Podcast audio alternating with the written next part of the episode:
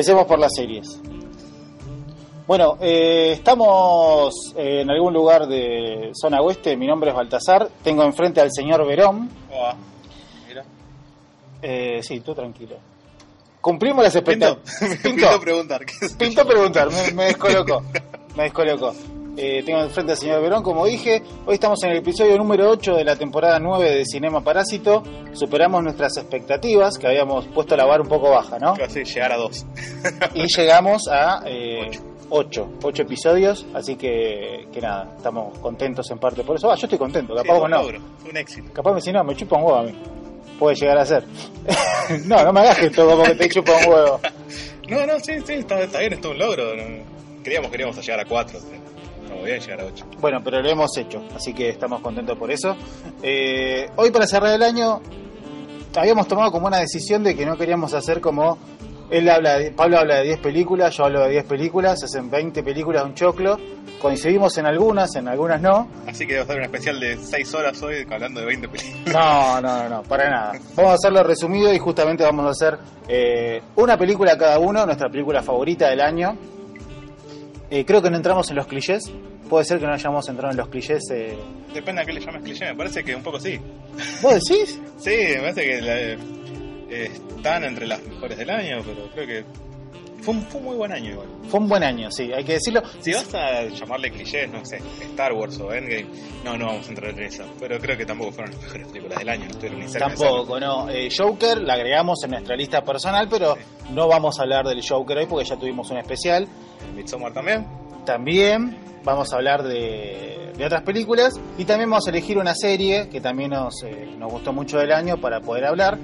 Que también las series, eh, seguimos estando, me parece, en la era de oro de las series, pero también estamos empezando a ver de que el menú está siendo como un poco gourmet últimamente y que hay mucha también, mucha falopa para ver. Sí, pero eso va a pasar todo el tiempo y cada vez que se masifica algo pasa eso.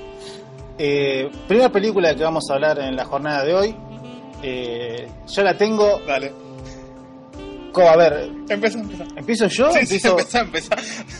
Ah, bueno. Habíamos quedado que empezamos por la serie. Es verdad, no, vamos a empezar por la serie.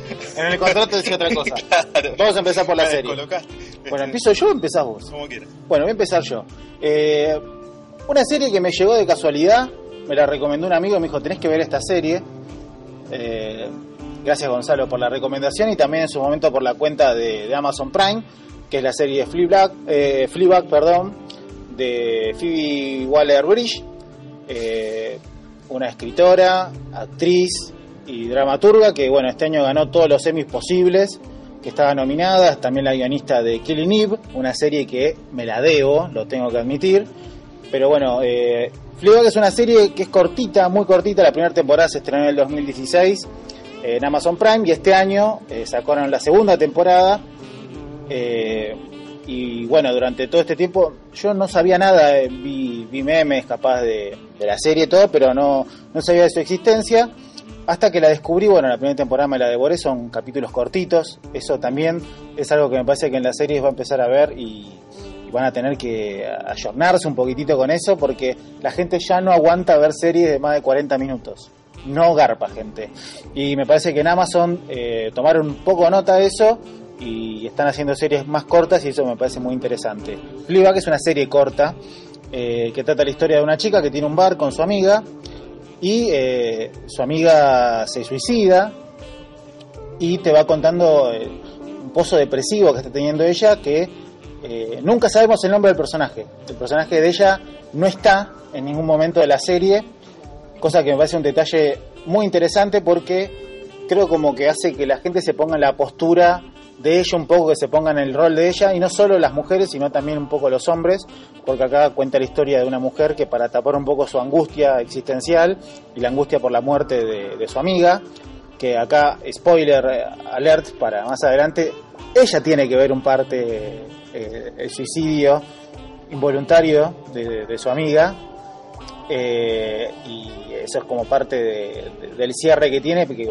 la vemos venir, obviamente sabemos que la culpable en parte fue ella, y eh, ella tapa todo con sexo, tapa con, hombres, eh, relaciones, y obviamente van tocando diferentes tópicos, que el 2016 no estaban todavía en el mundo y que la segunda temporada 2019, eh, ya por ejemplo en el primer capítulo ya hablan de aborto en una mesa con un cura, cosa que me parece espectacular. Ella es espectacular. Eh, capaz, a ver, culturalmente no la conoce mucha gente acá.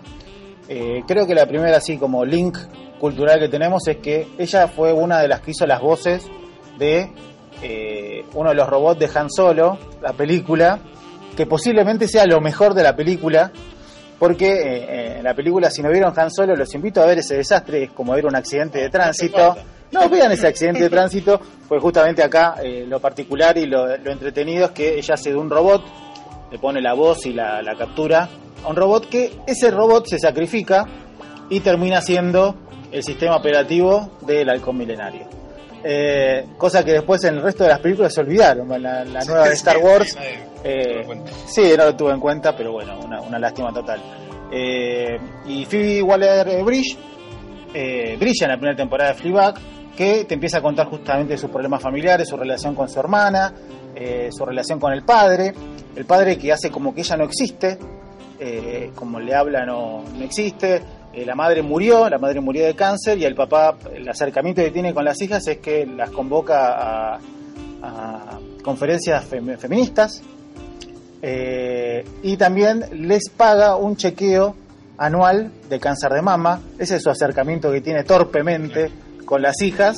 Y también para agregar un poco más de, de picante a la historia, eh, la madrasta de, de Fleabag, vamos a decirle Fleabag al sí, personaje, sí. Eh, es la madrina, que cuando murió su madre eh, se levantó al padre. Para agregarle un poco más de trauma. Esa es la primera temporada que te habla un poco más de los vínculos familiares y después ya la segunda temporada de Fleabag te cuenta directamente, es más, empieza la serie diciendo, esto es una historia de amor. Y la historia de amor que tiene ella la tiene con un cura. Que el cura está protagonizado por Andrew Nichol. Andrew Nichol es un actor inglés, muy conocido por hacer de Moriarty eh, en la serie de Sherlock. Y es un actor de la Gran 7, que acá hace un cura, un cura canchero, que obviamente sabemos que va a terminar en, en los brazos de, de Fleabag. Y eh, al ser una temporada muy cortita, capítulos muy cortitos, vos ya sabés cómo va a venir todo, pero igualmente querés verlo porque tenés la esperanza de que una historia de amor entre un cura y una sexópata eh, depresiva salga bien y eh, no les quiero adelantar nada, pero es un poco desolador el final, pero es muy realista, o sea, trata de no quedarse, ay, eh, la historia final feliz, eh, que lo esperamos, pero tiene sentido eso, porque la vida real me parece que es un poco más cercano a lo que le pasa a Fleabag que a lo que pasa en cualquier otra serie medianamente rosa eh, que te quieren vender los británicos y los yankees también, ¿no? Sí, creo que lo que tiene esta serie en general es que apunta a eso, apunta mucho más a la realidad que, a lo que es una serie, o sea, te apunta a la persona.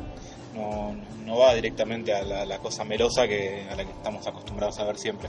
Eh, también es cierto que por cómo lo contás no parece una comedia, pero es una, es una gran comedia, es una comedia oscura, oscurísima que, que vale la pena ver. Está muy buena.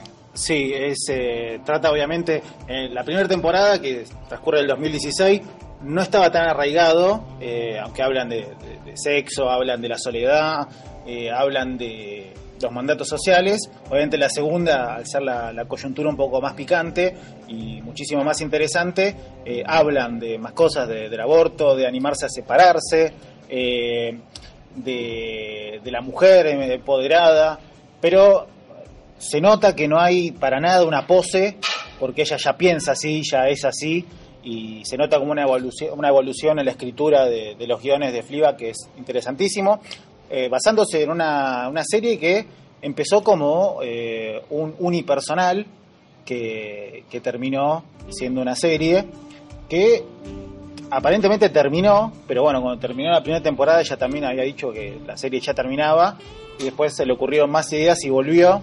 Así que, a ver, las ideas eh, volvieron porque volvió un cuarto lleno de dinero también pero igual lo bancamos. ¿no? Sí, sí, no, sí, perfecto, está, está no, muy bien. Nos parece perfecto. Pero bueno, eh, mi serie del año ha sido Fleabag y nada, festejo eh, que me la hayan recomendado y que yo también he pregonado para que vean todo Fleabag porque es una gran serie.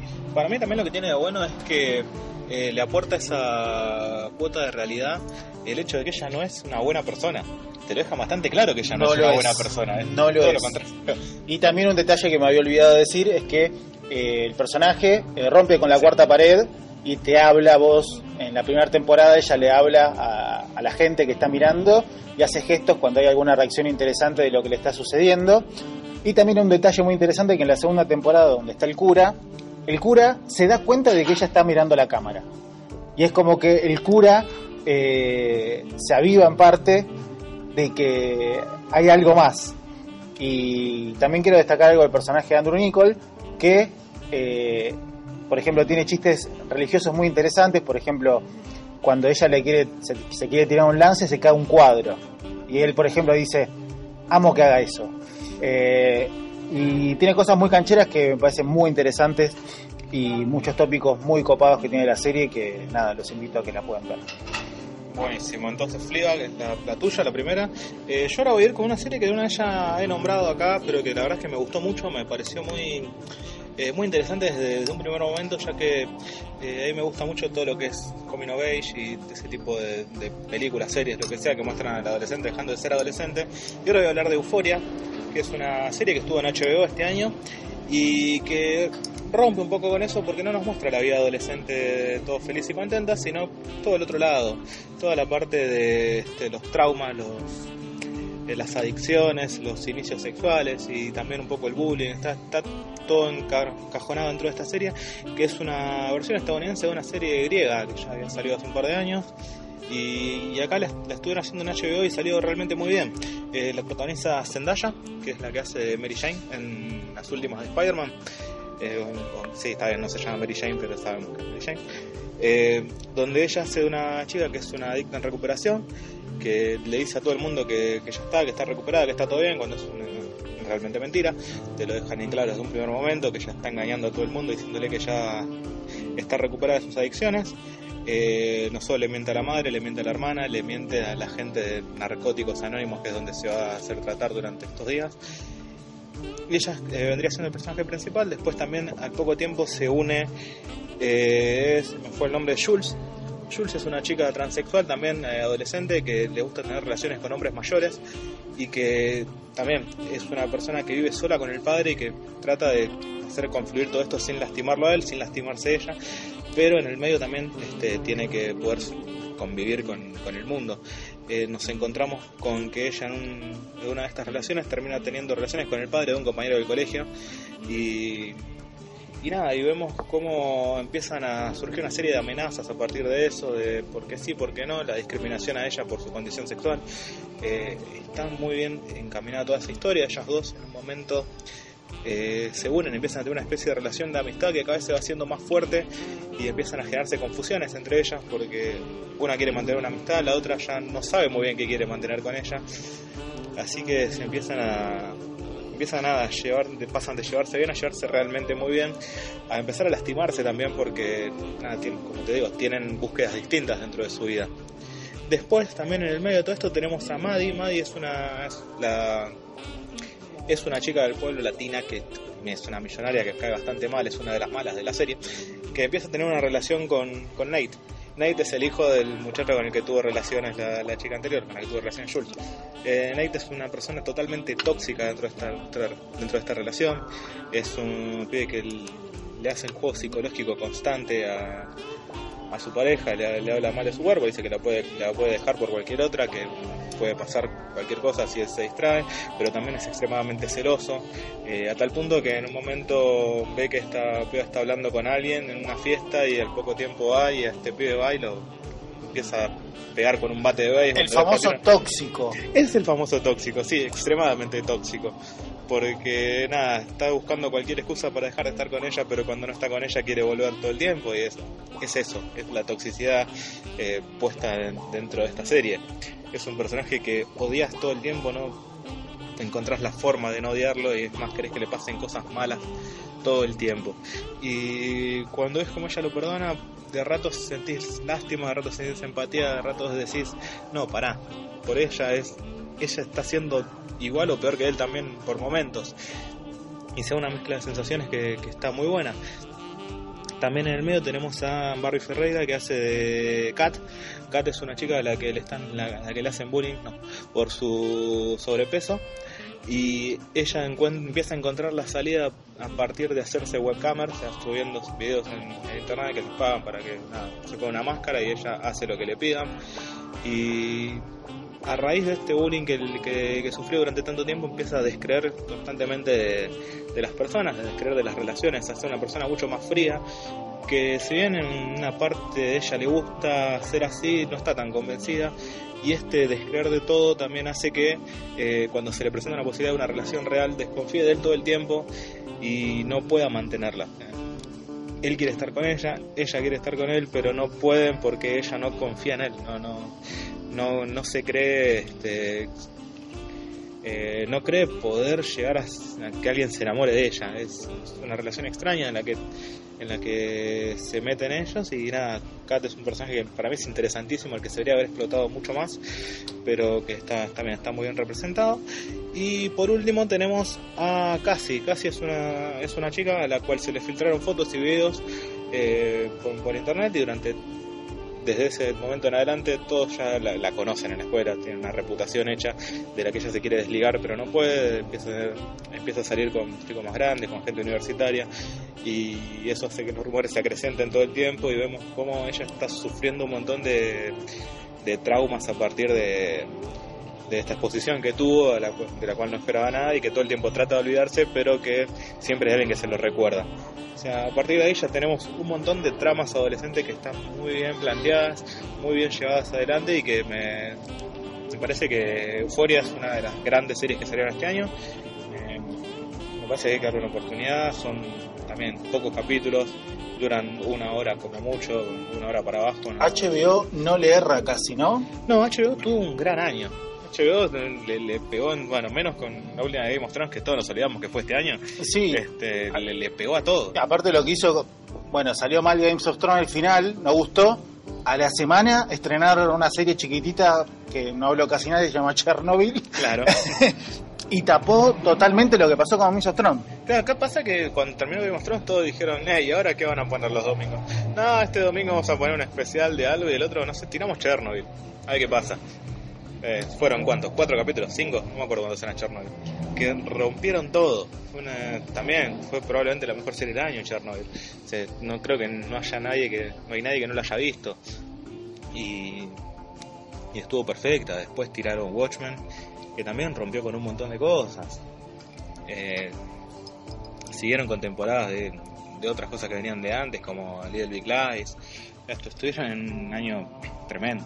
Sí, después nos pueden seguir a nosotros en Cinema Parásito en Instagram, que vamos a subir antes de las 12, si llegamos, sí, vamos a llegar. Eh, vamos, vamos, a subir las eh, 10 mejores series del año. ¿Llegamos a 10? Sí, yo sí, yo tengo, creo que me paso. ¿Te pasás? Ah, bueno. Pasa que me, me parece que este año estuve revisando y metí mucho Netflix. Netflix tuvo un muy buen año también en series. Ah, sí, es verdad. La verdad que sí, y parecía como que no, pero tuvo, sí, tuvo muchos hits. y además, y no estuve tomando en cuenta un montón de documentales que sacaron. Esta semana estuve viendo el de El loquito que mataba a los gatos por internet, que es una ah, locura. sí. Ese está, está muy bueno. O el que se hace, se hace cargo de un montón de asesinatos sin haber sido él también. Alto Colifa. Eh, creo que no, creo que Netflix tuvo un gran año en series. Pero bueno, HBO te, te pasa por arriba también. sí, claro, HBO te pasa por arriba en calidad y que te saca una por semana y decís, che, esto está muy bien, ¿dónde sacan tanta plata? Pero lo han hecho. Eh, Succession también es una de las grandes series del año. Eh, creo que en el capítulo pasado hemos hablado. Y, sí. y nada, eh, está bueno que se mantenga el nivel y me parece que eh, la época dorada de la serie sigue estando, por más de que haya altibajos. Así que nada. Pero bueno, de Cinema Parásito también hablamos de cine. Eh, ya hablamos de series, eh, dijimos la, nuestras dos series favoritas del año, Fleabag y Euphoria. y, y Euphoria. Y bueno, ahora vamos a hablar de las películas del año eh, para nosotros. Eh, un año que siempre decimos lo mismo, che, este año no va a pasar nada. Y terminan pasando cosas muy copadas, totalmente inesperadas y que que nos gusta eso, porque si bueno, por lo menos no es que el cine está muerto, nada de eso, hay como, hay cada vez hay, me parece, un poco de mejor calidad y por más de que Scorsese eh, esté enojado por eh, la distribución, que eso sí es algo para poner muy alerta, el tema de la distribución. Les doy un ejemplo. Eh, Maléfica, Dueña del Mal, ha sido una de de más recaudada en el año. Ya nadie se acuerda de su existencia misma. Creo que no conozco a nadie que la haya visto. Eh, tuvimos, mandamos corresponsal nosotros a ver la película. Sí, sí, no, pero que, que haya ido. Que haya, sí, sí, pero bueno, eh, así que eso es un poco el paneo. Aún así, eh, me parece que sigue existiendo un buen cine y justamente lo que vamos a hablar ahora. Y este año fue altamente superior al año pasado. Sí, pero lejos, lejos, ¿eh? Eh, y esperemos que, que, que se vea reflejado. Se va a valorar, me parece, cuando haya un año un poco flojito. Este sí, año sí. se va a valorar muchísimo. Pasa que este año además tuvimos grandes directores, o sea, tu- tuvimos Scorsese, tuvimos Tarantino, tuvimos, eh, bueno, Olivia Wilde, que es la que voy a hablar yo, que demostró ser una gran directora, eh, John Robert Mohu. Eggers, John Mohu, este, ah, se me fue el nombre del de Midsommar, que Eh, Ari Aster. Ari Aster. Ari Aster también. fue como, está bien, se, se consolidaron muchos que ya venían creciendo y volvieron muchos que ya son grandes. Sí, y eso me parece que es lo que más se, se valora. Eh, vamos a empezar a hablar de las películas del año para nosotros. Dale, eh, Eh, arranco yo.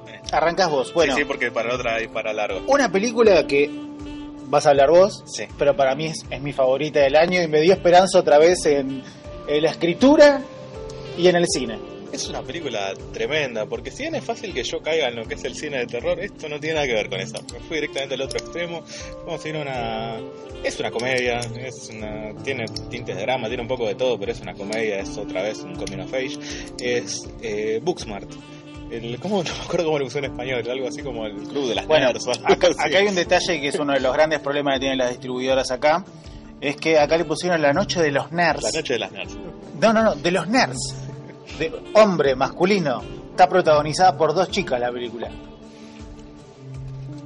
Y acá vamos a seguir la historia de Amy y Molly, que son dos chicas a las que les viene yendo muy bien en el colegio, les fue muy bien durante toda la secundaria, dedicaron su, su vida prácticamente a eso y se perdieron todas las cosas de la adolescencia, se perdieron de salir, se perdieron de, de un montón de amistades, de un montón de cosas que suelen pasar mientras veían y se reían de, de los demás, aquellos que se la pasaban de joda y decían nada, no van a llegar a nada en la vida.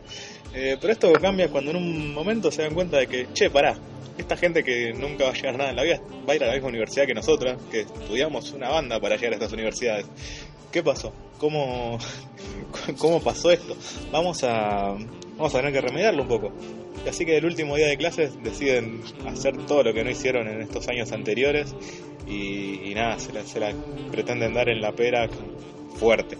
Eh, nada, es una relación entre ellas, una relación, una película sobre amistades, una película sobre eh, sobre el disfrute, sobre cómo, cómo puede cambiar todo de un momento a otro. Y la verdad que a mí me, me- me- atrajo mucho todo porque mu- muchas veces hablaron de es una super cool por mujeres. Parece que no, parece que va un poquito más allá. Me parece que ellas dos están, están, están muy bien, me parece que es un poco menos que que o sea, me- menos chocante que Super Cool, que va directamente al, al cachetazo, al, al humor más básico, me parece que acá apunta a otro lado. Eh, un detalle, me parece que apunta a otro lado. Eh, Booksmart, eh, Booksmart tiene una de las mejores escenas de rotura de corazón en años. En años, que es una escena eh, secuencia, ¿no? Puede ser en Sí, es un secuencia. plan secuencia, es un plan secuencia donde están ellas dos eh, en, una, en la fiesta, cuando finalmente llegan a la fiesta. Sí, y transcurre en una pileta. Y es una de las mejores escenas de, me parece, adolescentes de los últimos tiempos, eh, que te muestran la ilusión de ella de poder encarar a la, a la chica que le gusta, que pasa a la desilusión, y después ahí mismo pasan a una pelea que tienen eh, con, con su amiga, Entre ellas, entre ellas dos. entre ellas que es terrible, terrible y muy real, me parece que Es terrible el porqué. el porqué también es muy terrible y es eh, la- las dos son increíbles hay que decir actuando son de la mejor que hay eh, de la última generación Eh, una de las protagonistas la pueden ver en Inquebrantable eh, no Inconcebible perdón Inconcebible. Inconcebible una serie que está en Netflix que también la rompe y esos detalles me parece dramáticos que tiene Booksmart hacen que traspase en, concepto a Super Cool, ¿no es cierto? Sí, sí, es que es una película que, que te equilibra todo muy bien. Porque no, no es que porque haya escenas de dramas te vas a dejar de reír. Al contrario, es, es, una, es una comedia muy bien hecha, está muy bien ambientada, está muy bien hecha por todos lados. Es la primera película de Olivia Wilde. eh, así que nada, me parece un- una muy buena forma de, arrancar una carrera yendo por este lado. Eh, por ahí corta un poco la solemnidad que veníamos el año anterior, como Me By Your Name o Lady Bird, que también, también iban apuntados a un público similar, eran mucho más serias y apuntaban a otra cosa. Me parece que acá eh, dijeron, podemos hacer esto y podemos hacerlo bien y gracioso. Me parece que está, está muy bien buscado. Sí, es muy divertida, eh, muy fresca, se nota un poco esa frescura que a veces es muy difícil de, de, de encontrar, ¿no es cierto? Eh, No sé, a mí Vinnie Fels- Felsen, la, la hermana de Jonah Hill, sí, se me hace realmente muy graciosa en todas sus escenas. La estuve viendo también en, en What We Do in the Shadows, la serie que está en FX, y también es muy graciosa cuando aparece sea, me parece que es un gran personaje, es una gran actriz para tener en cuenta en estos años. le va a ir muy bien a ella, eso me parece que es eh, más que claro. Eh, ¿Es la hermana de Jonah Hill? Es la hermana de Jonah Hill. Yo no sabía. Sí, sí, es la hermana de Jonah Hill. Mirá vos. No, no tiene nada que. Ni, ni sabía, pero. No, no, no, pero, pero me acuerdo porque es el detalle que me quedó en la cabeza, pues yo también me sorprendí cuando dije, pará. Mirá vos.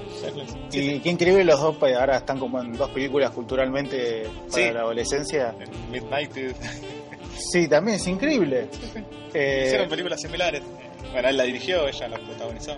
bueno, bien ahí. Así que no, Booksman me parece que es una película que está muy buena para ver y que rompe un poco, eh, es salir un poco de lo que se viene hablando este año, que fue tanto Joker, este, Midsommar, El Faro, todas películas que salieron este año que eran muy profundas y duras, hay que salir un poco, cortar un poco con eso. Es una película, una comedia que está muy bien hecha, que vale la pena, para salir un poco de la rutina. Sí, estaría bueno también. A ver, eh, los premios no te validan nada, los Oscar, Globo de Oro, eso no lo validan porque le importa lo que le pasa a la gente. Hay películas que han ganado mejor película que al año ya te olvidás, a los meses ya te olvidás. Porque ni siquiera la mencionan bien cuando, cuando les entregan el premio. Obviamente, sí. Entonces, por eso eh, siempre es valorable que haya una película así, una comedia, que la valore la gente, me parece muy interesante y que la redescubran. Así que nada, miren Booksmart porque a Pablo es, es su, es- Sí, sí. es su película del año Sí, sí. y para mí también, claramente. Pero a mí también me toca hablar de una película que me sorprendió gratamente, la tenía como recontra postergadísima porque tenía la ilusión de verla en cine. Eh, se estrenó hace poco en el- la semana de Cannes, acá en Argentina. El Va a 30 de enero. El 30 de enero. Hay chance de que la vaya a ver al cine porque me parece que se va a disfrutar. Sí, sí. Estoy hablando de Parasite o Parásito como va a llegar acá. Esperemos. Esperemos que llegue. llegue como, como Parásito acá. Eh, Parásito es la nueva película de John Bong-Hu, eh, un, un director buenísimo, ya lo hemos visto en, en miles de, de películas. Eh, las que capaz van, va- van a conocer es la de The Host, una película donde está un monstruo que ataca a Corea. Oksha. Oksha también.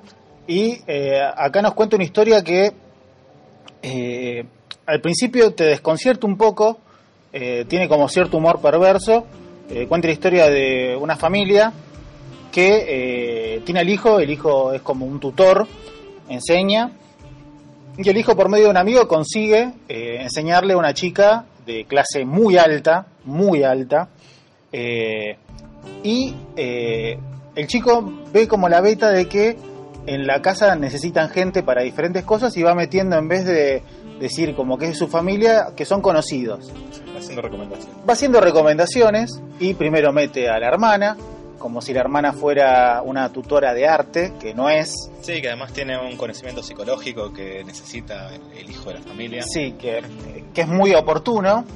Eh, y después lo que hacen es que, bueno, ya están ellos dos y dice, bueno, estaría bueno capaz que entre mi papá, mi mamá acá también, ¿no es cierto? O ellos, eh, el detalle es que ellos viven en los suburbios de Corea, viven en un sótano, eh, viven como cucarachas, Sí, sí, Y- escondidos en un lugar donde ya la primera escena te muestra a ellos buscando internet por algún lado. Sí, desesperadamente buscando wifi. Y eh, dice, bueno, yo quiero meter a mi mamá y mi papá acá. Y empiezan a hacer tramoyas para, por ejemplo, que echen a, El chofer. al chofer del jefe de la familia, que lo echen, le dejan una bombacha para que para como que él está usando el auto, el auto familiar en cosas indebidas, lo echan y meten al padre. Y Que eh, casualmente había sido chofer. que justo Era yo tengo un bueno. conocido, tengo un conocido que es eh, y lo mete al papá y después tienen como el, el hueso duro de roer que es el ama de llaves de, de la familia que también hacen eh, con toda una tramoya ya con el padre metido dentro de la casa para que eh, la echen y se mete la madre. Eh, cuando ya están todos metidos ahí, toda la familia, eh, festejando que ya están adentro de una casa que es una casa hermosa y que me parece que es muy funcional a toda la película. Sí, es, Es más, la casa es, par- es protagonista, protagonista de la es película. protagonista de la película. Uno dice, bueno, acá y ahora qué. Claro, me queda una hora y media de película. Sí, habla- hab- hablando de guion decís, bueno, acá llegué como al punto medio, como que eh, si voy más adelante no tengo vuelta atrás y qué es lo que tengo que hacer. Y acá es como va la sorpresa y es el shock que tiene la película. Eh, no les vamos a adelantar nada porque sería claramente un spoiler. Sí, pero es un quiebre que no te lo esperas ni a palo y está justo en la mitad. Está justo en la mitad y también lo que, lo que oficia esta revelación es que hay un subsuelo más de miseria eh, en las esferas de Japón, de, perdón, de Corea, y eh, va desarrollando justamente esta miseria y eh, te va mostrando todas las capas de la sociedad coreana eh, de una forma con un humor muy satírico, eh, muy crudo, un humor negro terrible y eh, una tristeza bastante interesante que te muestra John Monhu y que decís, bueno, es, es cine coreano, ¿lo vamos a entender? Sí, lo vas a reentender porque eh, y el humor también, que eso decís, bueno, ¿cómo puedo llegar a entender un humor coreano? Sí, acá lo, lo recontra vas a entender. Es mucho más similar a nosotros lo que esperábamos. Sí, sí, sí. Es diferente, lo recomiendo ver eh, coreano, subtitulado obviamente al castellano, eh, porque es muy interesante. Y eh, también lo que te muestra es, tiene detalles la película que son asombrosos, que van desde la fotografía, un guion que es casi perfecto, te diría, Es brillante. eh, que no es, de, no es de laboratorio. Los guiones de laboratorio se ven a, a distancia, vos ya sabés cómo viene.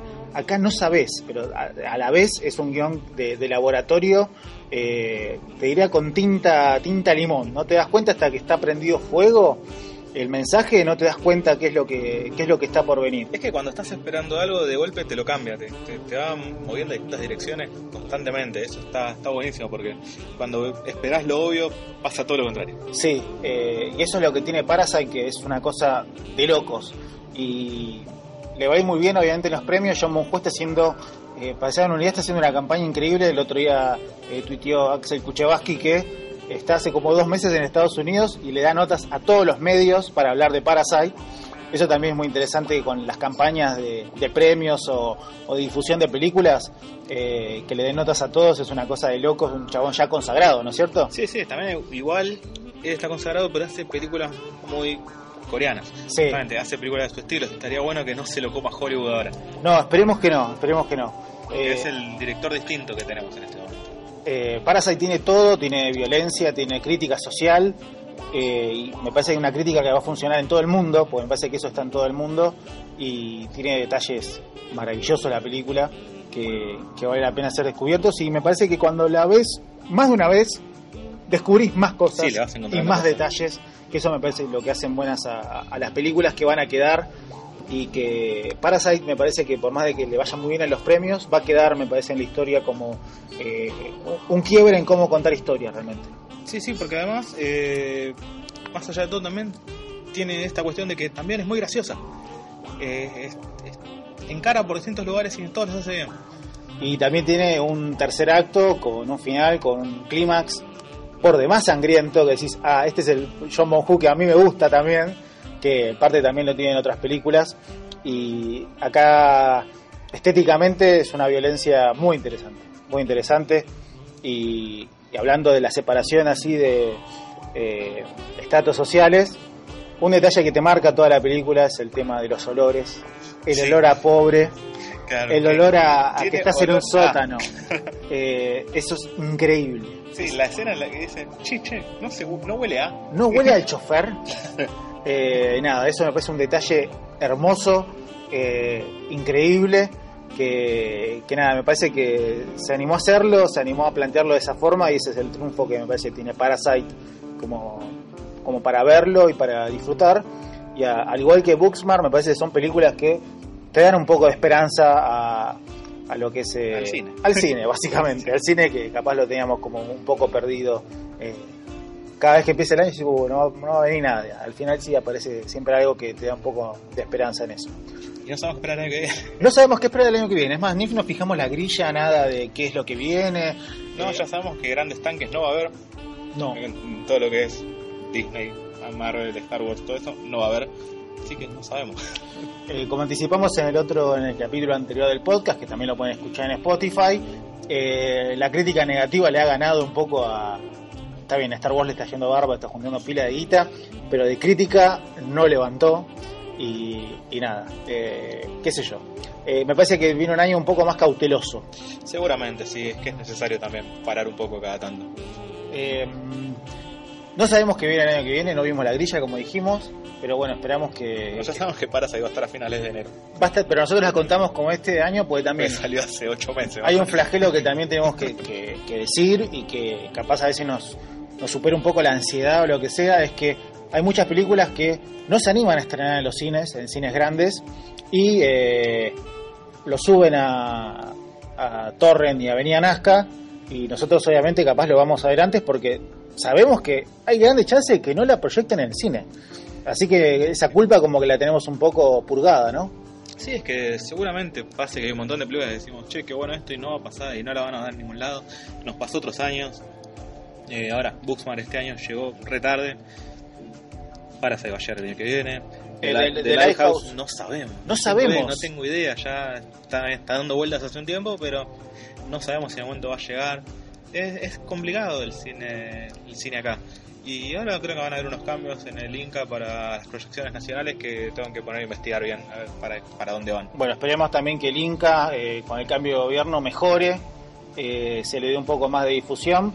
Eh, nosotros ya, ya hemos tenido un especial que hemos hablado este año con Alejandro Fadel, el director de Moro, eh, Muere, Monstruo, Muere, eh, película nacional del Sí. año, a mi Sí, sí. entender. Y, y nada, tuvimos la oportunidad, también pueden escuchar ese podcast donde justamente nos cuenta el proceso y lo difícil que es filmar eh, en Argentina de la forma y contar historias eh, diferentes. Así que, que nada. Eh, ¿Cómo cerramos este año, Brom? No sé, ¿cómo no querés cerrar? No sé, bueno. esperemos que el año- que viene vamos a tener más capítulos de Cinema Parásito. Vamos No a sé. cumplir. ¿Cómo que no sabes? No, no, no. Vamos a No, proponer. no prometamos nada. No prometemos nada, pero seguramente vamos a volver en algún momento para la temporada número 10 y vamos a cumplir 10 años. ¿Y algo tenemos que hacer o no tenemos que hacer nada? Qué difícil. Vamos a hacer un montón de cosas. hacer- No, no sabemos. Eh, pero sí, vamos, vamos a esperar una temporada 10 que esperemos que dure más, que vamos a tratar de empezarla cuanto antes, no pasado mitad de año como pasó este año. Eh, vamos a ver cómo, cómo viene la, temporada, cómo viene tanto la, la grilla de cine como de series, como de libros, como de cualquier cosa que nos pinte hablar en algún momento. Así que nada, vamos a, vamos a ver cómo llama la temporada que viene adelante. Esta hicimos más de lo que esperábamos. Sí, hicimos mucho más de lo que esperábamos. cuando llegó mitad de año dijimos, che, no grabamos nada. Uh, bueno, ya está, hasta acá llegamos. No, acá estamos. Acá estamos. Así que, que nada, nos pueden seguir en la cuenta de Instagram de Cinema Parásito, Cinema Parásito Radio. Sí, estamos subiendo cosas en estos días de, de lo que es fin de año, de películas, series. Vamos a seguir, a subiendo en estos días. Sí, vamos a seguir subiendo. Así que, que nada, ahora seguramente vamos a subir las mejores series para nosotros. Eh, y bueno, el año que viene tenemos cosas porque ya hay cosas, un par de. eh, si Dios quiere, va a estar la Buenos Aires Rojo Sangre también. Eh, tenemos la Feria del Libro, que en la Feria del Libro también vamos a estar. Porque, bueno, algo que vaticinábamos al principio es que el tema de los libros. hace un par de años dijimos que teníamos miedo del Kindle, todo que iba a superar a los libros. Y nos encontramos con eh, Booktubers, por ejemplo. Algo totalmente inesperado que festejamos, así que seguramente algo de eso vamos a tener. Y, y nada, no, no nos vamos a tomar un avión. No, está bien, no. Eh, pero sí, vamos a estar en eso, vamos a tratar de ir a más festivales, a ver dónde nos metemos. Vamos a seguir investigando un poco de todo. Así que nada, vamos a cubrir de, de todo un poco como siempre. Así que bueno, gracias por eh, escuchar. Y nada, esperamos eh, sus críticas, lo que quieran, nos mandan mensaje y nosotros las recibimos eh, agradecidos, porque básicamente estamos no estamos tan rotos mentalmente como para enojarnos cuando nos critican. No, Por- para nada. No, porque viste que gente que- no, por ahora no, por ahora estamos bastante bien. Así que bueno, esto ha sido Cinema Parásito, temporada número 9. Eh, mi no- 2019. 2019. Mi nombre es Baltasar Yo soy Verón. y bueno, nos escuchamos en cualquier momento. Chau.